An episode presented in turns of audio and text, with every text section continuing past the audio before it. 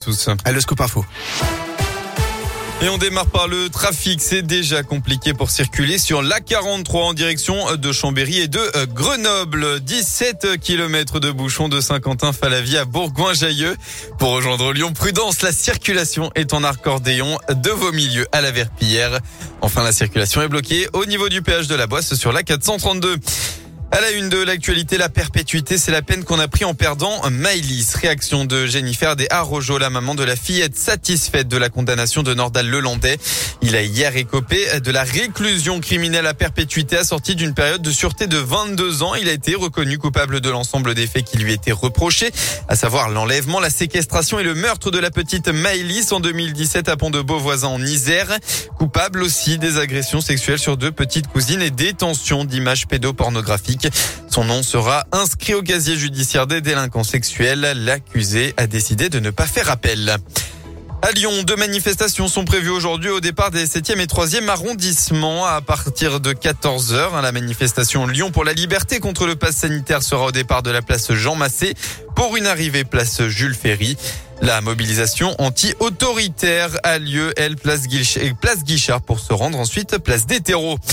Dans la région, le Premier ministre Jean Castex, accompagné de la ministre des Armées Florence Parly, sera dans la Loire aujourd'hui. À Roanne, il visitera euh, des chaînes d'assemblage de véhicules de combat terrestre à l'occasion de la livraison des 20 premiers véhicules de reconnaissance et de combat Jaguar.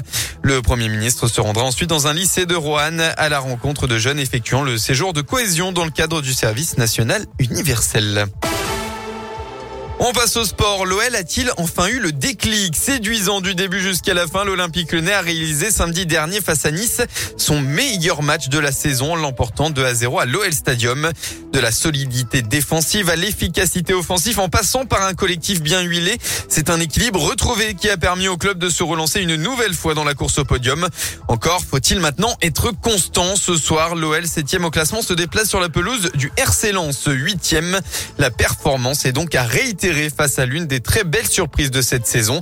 C'est en tout cas les intentions de Karl Toko et Cambi. Sur le match de Nice, je pense c'est juste qu'on a joué simple les uns pour les autres. On a joué en équipe, on a joué collectif et c'est ce qui a fait la force. C'est ce qui a fait euh, ce grand Olympique lyonnais et c'est ce qu'il faut continuer à faire. On va avoir la maîtrise du ballon. On veut produire ce qu'on a fait contre Nice. Là, on va à l'extérieur. Les matchs euh, sont différents, il y a une tactique différente en face. Donc voilà, on peut pas prévoir à l'avance. Dans tous les cas, avec, on a les bonnes intentions. On a envie de refaire ce qu'on a fait euh, contre Nice. Est-ce qu'on va le faire? Je sais pas. Est-ce qu'on veut le faire? Oui. Donc euh, voilà, c'est ça le plus important, c'est qu'on veut le faire et c'est qu'on veut prendre des points et c'est qu'on veut aller gagner là-bas. Le RC Lens face à l'Olympique Lyonnais, c'est tout à l'heure à 17h et ce sera sans Moussa Dembélé ni Jason Denayer. Merci beaucoup.